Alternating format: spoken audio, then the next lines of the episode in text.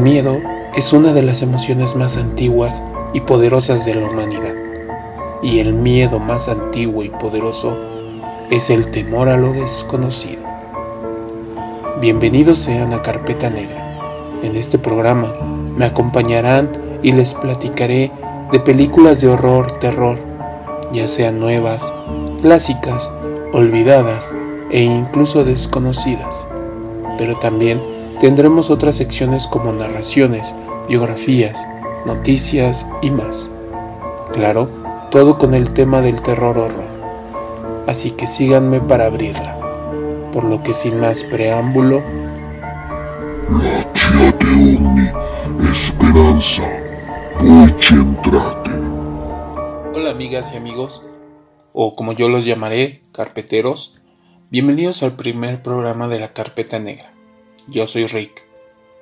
El cine del horror y terror, con todas sus variantes, ramificaciones y subgéneros, nos intrigan, nos asustan y algunas veces nos provocan pesadillas. Pero no podemos dejar de ver las películas de terror.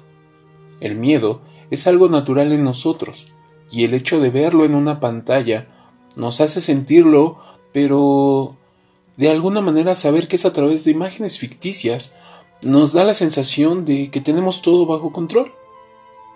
En este primer programa les voy a platicar sobre una película muy poco conocida y que además jamás pensarían que el terror y este tema tuvieran relación. Pero bueno, en la temática del horror y terror todo puede suceder. Por cierto, en muchas de las películas no daré spoilers precisamente para que ustedes puedan disfrutarlas. Aunque de las clásicas, pues no prometo mucho, ya que tienen mucho tiempo que salieron. Pues ahí va. Una de las necesidades básicas del ser humano es alimentarse. La comida, además de ser necesidad, puede ser un placer. El humano es omnívoro, es decir, puede consumir alimentos de origen animal y origen vegetal. Entre tanta variedad, uno de los alimentos de origen animal es el yogur. Este se obtiene de la fermentación de microorganismos específicos de la leche y hace ya muchos siglos de su existencia. Actualmente se puede considerar al yogur como un alimento básico en desayunos y postres. Pero, ¿qué pasaría si el orden natural de las cosas invirtiera y fuera el yogur el que nos comiera? Tonight, America is in grave danger. We are under alien attack by a popular dessert known as the stuff. Here, Jason, take some. No, don't eat that. There is something alive in there. Tasty. There's something alive in yogurt. It's called benign bacteria. Sí, mis amigos carpeteros, estoy hablando de stuff o conocida en Latinoamérica como el yogur asesino. También conocida como la sustancia maldita, The Stuff es una película de Estados Unidos del año 1985 y pertenece al género del terror. Aunque podría ser ingresada en otros subgéneros, pero bueno, dura 85 minutos y está dirigida por Larry Cohen, también conocido por otras películas como Dios me lo ordenó, Sigue vivo, Harlem sangriento y La madrastra malvada. La sinopsis nos describe lo siguiente. Dos mineros descubren una extraña sustancia que emana de la tierra. La prueban y como tiene buen sabor deciden comercializarla. Así, una nueva golosina está revolucionando el mundo de la alimentación. Se trata de popsicles, es suave, es delicioso, cremoso, nutritivo y además está vivo. Varios personajes están intentando descubrir su misterioso origen. Entre ellos dos agentes del FBI, un chico que le tiene miedo al yogur y un espía industrial. Todos pronto descubrirán que la viviente golosina es un parásito que influye al que la come y provoca que quieras más y más, transformándolo en un tipo de zombie. Como es de esperarse, no contamos con actores o actrices reconocidos, y pues los que están tampoco tienen grandes actuaciones. Sin embargo, forma parte del encanto de la película. Tampoco los efectos especiales son la gran cosa, y aún así es considerada película del género B, y en eso sí llena todos los requisitos. La película en sí genera ciertas reflexiones y al menos el director había contado que parte de su intención era hacernos pensar sobre el consumismo y la avaricia por parte de las compañías multinacionales, y que muchas veces tienen productos que son muy dañinos para nuestra salud. ¿Verdad? Coca-Cola, McDonald's, Marinela, Sabritas, etcétera, etcétera, etcétera. La película fue realizada con miniaturas, maquetas y efecto stop motion, lo que genera un cierto realismo en las escenas. Eso es lo que ayuda a que sea entretenida y original. Eso no podemos negarlo. En partes, la película puede parecer sin mucho ritmo, pero conforme avanza va generando expectativa y ese toque de humor negro mezcla perfectamente la historia que cuenta. No es una película maravillosa, pero la recomiendo mucho si quieren salir del clásico horror. Y algunas curiosidades sobre esta cinta es que en México fue lanzada en VHS en 1989 con el título La Cosa. Claramente hace referencia a títulos clásicos como The Blob o Invasion of the Body Snatcher. También dentro de la película hay cameos a productos famosos como Coca-Cola, Pepsi y McDonald's. ¿Coincidencia? No creo. En fin, si quieren saber dónde encontrarla, esperen al final del episodio para conocer más detalles.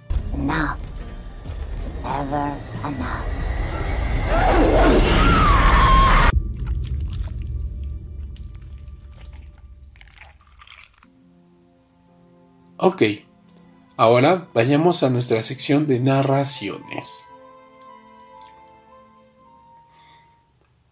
Pronto se cumplirá un año de la desaparición de Emily y su madre, padre y hermano no se sentían con fuerzas para afrontarlo. Hasta hace poco se aferraba a la idea de que regresaría sin saber cómo, pero lo haría. Pero ya había pasado un año y tendrían que cambiar la palabra desaparecida por fallecida. Cierto que podría ser poco tiempo, pero para una niña de 13 años desaparecer sin dejar una sola pista era demasiado. Y entonces ocurrió lo inimaginable. La madre recibió un email con información sobre su hija, titulado Una disculpa por lo que hice. En el email, un desconocido sin dar su nombre cuenta que Emily está muerta, porque él la mató. Se recrea en cómo alargó el momento, cómo disfrutó torturándola previamente, aunque aseguraba que no la había violado. Confiesa que aún sabiendo que nunca podría estar con ella, ya que ella nunca lo querría, y había intentado acercarse, pero siempre le alejaba, así que solo pudo formar parte de sus fantasías. Sabía que estaba mal, pero no podía evitarlo. Todos esos años, esa obsesión por ella, creciéndolo en cada sueño que la tenía como protagonista.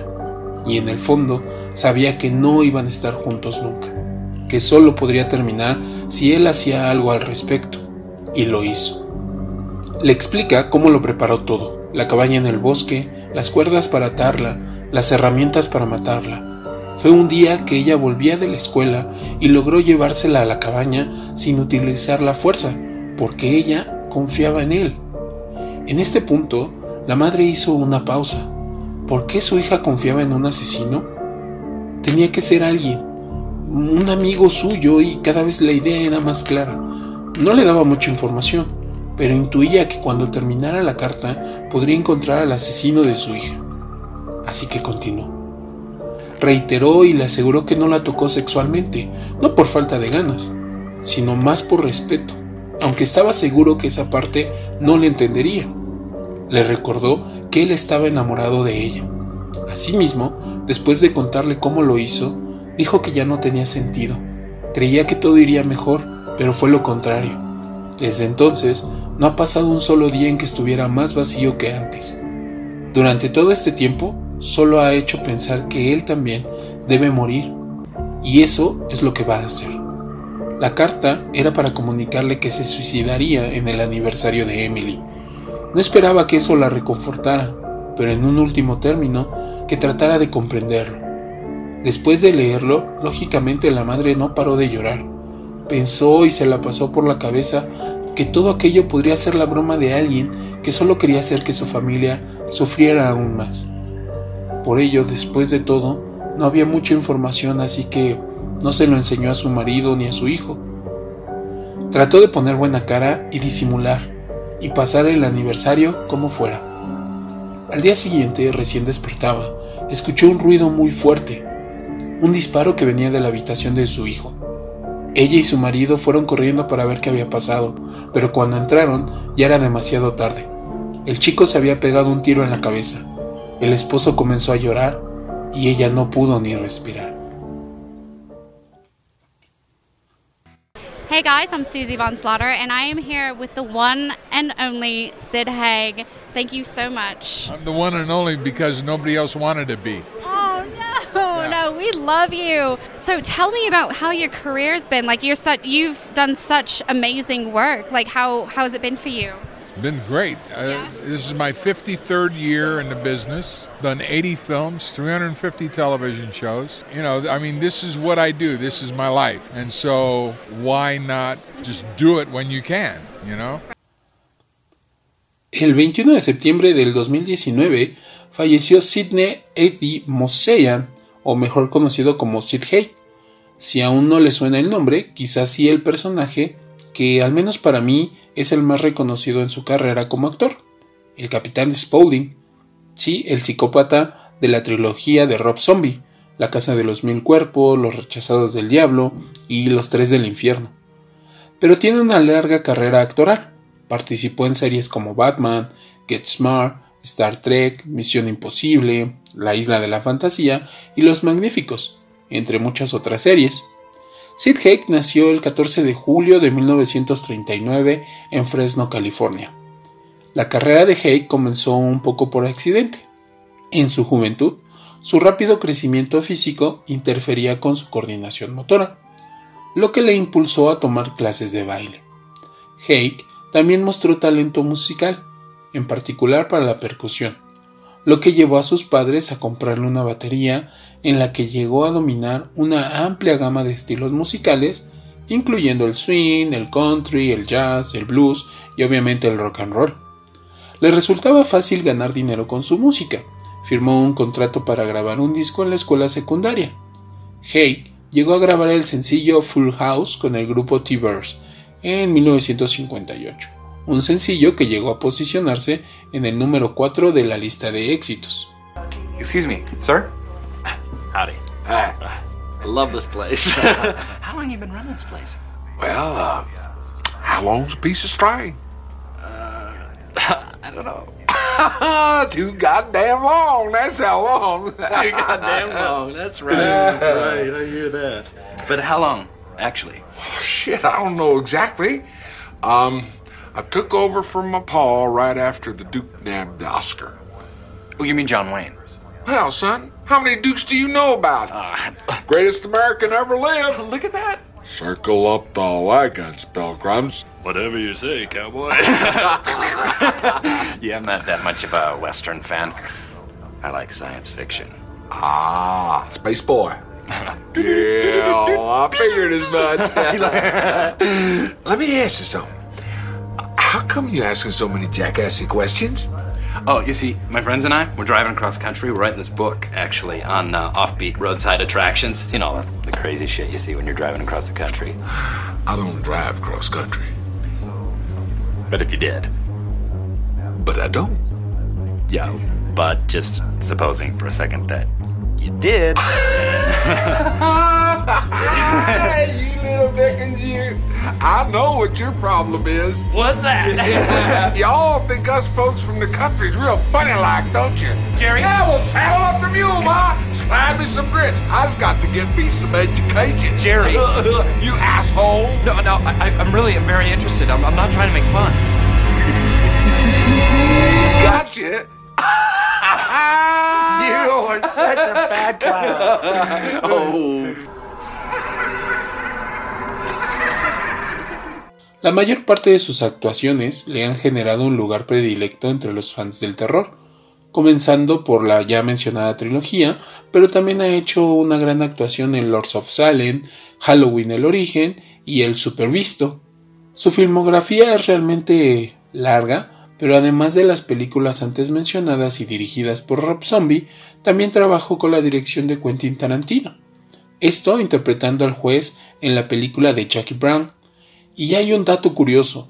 Hay no trabajó en la actuación durante cinco años, ya que se preparó para ser hipnoterapeuta. Y durante este tiempo le ofrecieron el papel de Marcellus Wallace, que más tarde sería interpretado por Vin Rames en Pulp Fiction. Sí, ya saben, el negro que busca a Bruce Willis. Era el segundo largometraje dirigido por Quentin Tarantino. Sin embargo, en ese momento, a Hake le preocupaba que el cine de bajo presupuesto sería perjudicial para su carrera y al leer el guion de rodaje y el corto número de días dedicados a cada lugar, supuestamente se negó para trabajar en el proyecto. Se cuenta que más tarde pues lamentaría su decisión, ya que todos sabemos lo que Pulp Fiction es y representa. Sigan el trabajo de nuestro querido Capitán Spaulding. Ya en otros episodios abordaremos de lleno algunas de las películas en las que participó.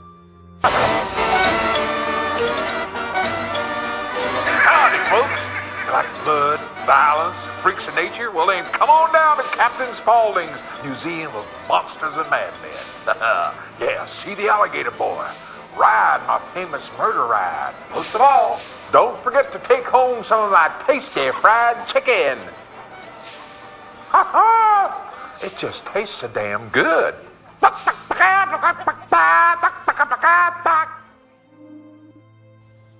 Pues continuando con nuestro programa, les voy a recomendar un anime, pero de terror.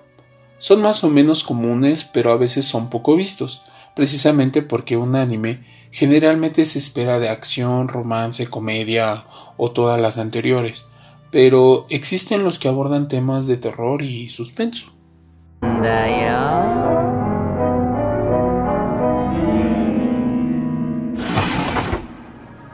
これは会社の出張である田舎の村へやってきた男のお話なんだが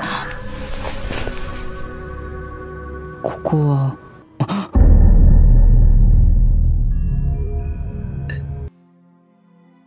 Yamishibai, Historias de Fantasmas, es una serie japonesa o anime que inició su emisión en el 2013 por el canal Tokyo TV Tuvo 13 episodios en su primera temporada. Actualmente tiene 9 temporadas y un live action. La trama nos dice que cada semana a las 5 de la tarde, un anciano se presenta en un patio con niños y les cuenta historias de fantasmas basadas en mitos y leyendas urbanas de origen japonés.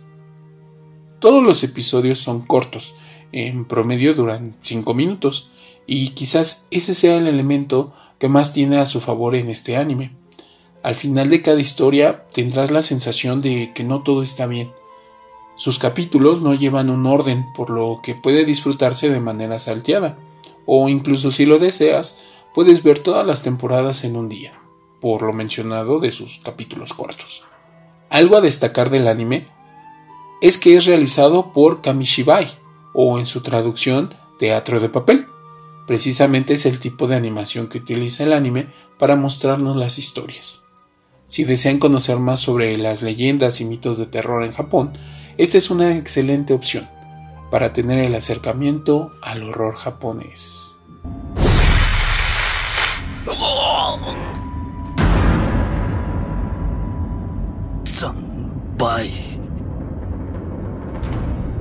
Zanbai.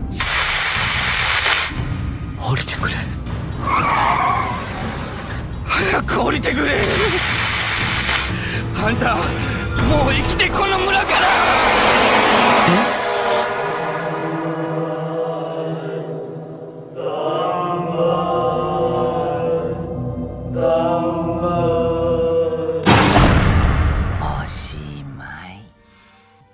Pues amigas y amigos carpeteros, antes de terminar este primer episodio, les quiero compartir algunas noticias del mundo del cine de horror.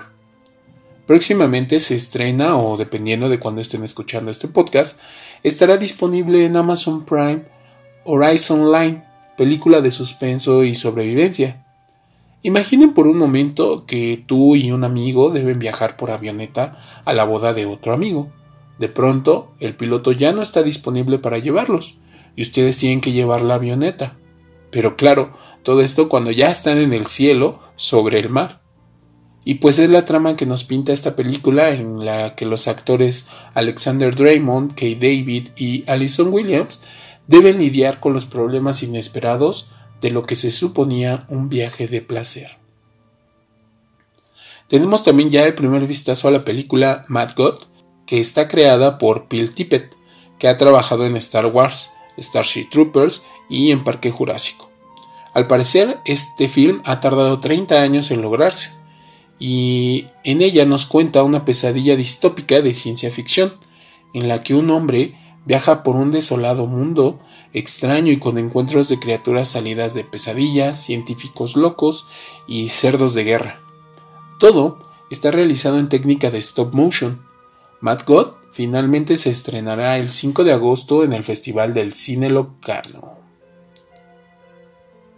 También para el 13 de agosto se estrena en Netflix eh, Brand New Cherry Flavor, o traducida como Nuevo Sabor a Cereza, en la que nos cuenta sobre Elisa Nova, una joven que llega a Los Ángeles decidida a dirigir su primer película, pero cuando confía en la persona equivocada y acaba apuñalada por la espalda, todo sale mal y el proyecto de su sueño se convierte en una pesadilla. Esta pesadilla en particular tiene zombies, asesinos, gatos sobrenaturales y una misteriosa tatuadora a la que le gusta maldecir a la gente. Lisa tendrá que descubrir algunos secretos de su propio pasado si quiere salir con vida. Son ocho episodios y está escrita por Nick Antosca y Leonor Sion, y la protagonista es Rosa Salazar, anteriormente conocida como la intérprete de live action Alita Battle Angel. Bueno, carpenteros, hemos llegado al final de nuestro primer episodio y para disfrutar de la película de Stuff eh, pueden encontrarla en YouTube y la recomendación de anime se encuentra completa en Crunchyroll. Es momento de pedirles que se contacten con nosotros. En nuestras redes sociales encontrarán links valiosos e interesantes además de los show notes del capítulo.